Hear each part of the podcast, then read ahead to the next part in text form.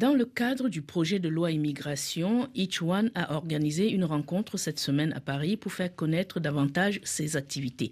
Créé il y a une dizaine d'années, cet organisme forme et accompagne en emploi des réfugiés et des migrants, majoritairement auprès de grandes entreprises. Each One se positionne ainsi comme un tiers de confiance et propose une solution où tous sont gagnants. Théo Skubla est le fondateur d'Each One. Explication. Each One, c'est une entreprise qui a une double mission permettre aux réfugiés, aux nouveaux arrivants, aux demandeurs d'emploi très éloignés de retrouver un emploi durable d'un côté et permettre aux entreprises qui les recrutent justement de trouver ces talents et qui les rendent plus fortes en tout point. Qu'est-ce qui vous a motivé pour créer cette entreprise?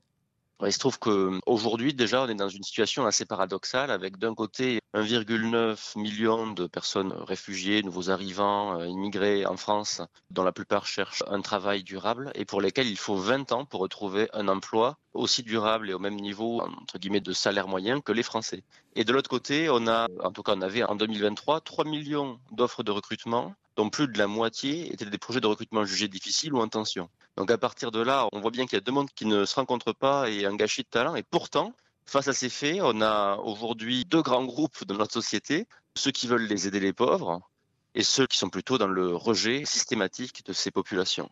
Et tous deux partagent toujours cette même idée en réalité, les pauvres, la volonté de les voir sous la forme du coût, de l'assistanat, du fardeau, Or, notre vision, Sichuan, c'est de dire, ben non, il y a en réalité une troisième voie. Cette troisième voie, elle rassemble toutes les personnes comme nous qui sommes convaincus que quelle que soit leur qualification, quelle que soit leur origine, quel que soit leur âge, ces personnes représentent un potentiel insoupçonné. Et c'est à ce titre-là, au titre d'une solution véritablement gagnant-gagnant, qu'il faut prendre la question et le sujet. Vous formez et accompagnez les réfugiés, les nouveaux arrivants sur le marché de l'emploi. Comment ça se passe très concrètement? Très concrètement, aujourd'hui, on travaille d'un côté avec des entreprises qui se positionnent sur des projets de recrutement et qui cherchent à s'ouvrir un maximum de talents. Et de l'autre côté, on a un accompagnement aujourd'hui global de chaque talent qu'on accompagne. Donc, ils vont chacun intégrer une formation de 15 personnes préalable à l'embauche. C'est-à-dire que chaque personne aujourd'hui qu'on va accompagner intègre un groupe d'environ 15 personnes qui est d'abord formé en compétences transverses puis après sur directement le métier ciblé par la formation, le tout pendant 400 heures de manière intensive, avec un accompagnement en plus qui permet de lever tout ce qu'on appelle les freins périphériques à l'emploi, qui est un mot pompeux pour dire en réalité que s'il y a des problèmes de logement en parallèle, s'il y a des problèmes de garde d'enfants, s'il y a des problèmes de santé, la personne ne peut pas suivre la formation et ne peut pas rester en emploi derrière. Donc nous, on s'occupe de tous ces freins, ce soit des freins directement liés à l'employabilité ou périphériques à l'emploi, pour que les personnes en trois mois et demi et 400 heures retrouvent un emploi durable dans l'entreprise qui est ciblée. Et cela sur plusieurs métiers principalement en tension, des métiers autant on peut qualifier d'un côté euh, qui peuvent être autant dans le secteur de la logistique, de l'hôtellerie, la restauration, des métiers dans le commerce et dans la grande distribution, mais aussi des métiers très qualifiés comme data analyst ou encore des métiers dans le secteur bancaire, dans le secteur de l'assurance. Et comment vous faites pour aller à la rencontre de ces nouveaux arrivants et de ces réfugiés? Aujourd'hui, on a construit, depuis huit ans qu'on existe, un vrai réseau de partenaires sur lesquels on s'appuie parce qu'on ne peut pas exister sans ce réseau de partenaires, qui est aujourd'hui composé d'associations principalement, aussi de partenaires publics. On a plus de 1500 partenaires sur tout le territoire sur lequel on est présent, à savoir Paris, Lille, Lyon, Marseille et Bordeaux, qui nous permettent en réalité, parce qu'ils travaillent déjà avec des personnes réfugiées, parce qu'ils les accompagnent déjà, de les rediriger vers nous. Donc principalement, on s'appuie sur ce réseau de partenaires. Ça peut être autant euh, des antennes de Pôle Emploi, qui est un de nos très gros partenaires, que l'Office français d'immigration et d'intégration, que les antennes de la Croix-Rouge, du groupe SOS ou encore l'association locale de Français. Vous avez fait le choix de travailler avec les grandes entreprises. Pourquoi ce choix? J'ai envie de dire que c'est un choix au départ pragmatique pour commencer. C'est-à-dire qu'aujourd'hui, on se limite plus heureusement qu'aux grandes entreprises, mais on a commencé par ça parce qu'en réalité, les grandes entreprises, elles permettent à la fois de proposer, parce qu'elles ont, je dirais, beaucoup de besoins de recrutement au même endroit, mais déjà un maximum d'offres d'emploi pour commencer et pour pouvoir former euh, des personnes dans des groupes de 15 personnes, et aussi parce qu'elles ont un cadre managérial qui permet, parce qu'il est très bien construit, parce qu'il est mature, d'accueillir les personnes, de les former, de les intégrer dans les équipes et de s'assurer que toutes les conditions soient données pour que les personnes puissent ben, en réalité rester en emploi. Et en fait, la dernière raison, c'est aussi qu'ils sont des groupes qui proposent souvent des possibilités euh, plus aisées d'évolution pour monter en réalité en hiérarchie. Et ça, c'est très important aussi pour nous parce que ce qu'on voit quand on accompagne des personnes qui sont réfugiées, c'est que la question du déclassement professionnel, elle est toujours présente. Et quand bien même on se donne tous les moyens pour essayer de la résorber et permettre aux personnes de trouver un travail à la hauteur de leurs compétences, ça se fait pas forcément, je dirais, à partir du premier emploi. Et donc du coup, il faut pouvoir aussi construire un parcours pour chaque individu pour qu'il puisse donner en réalité le meilleur et pour qu'il puisse retrouver un job à la hauteur de ses compétences. Huit ans après, quel bilan pouvez-vous dresser de votre action à ce jour? On a accompagné déjà 3000 personnes en emploi durable à ce jour. On est en pleine accélération puisque c'est 1000 personnes qu'on accompagnera l'année prochaine.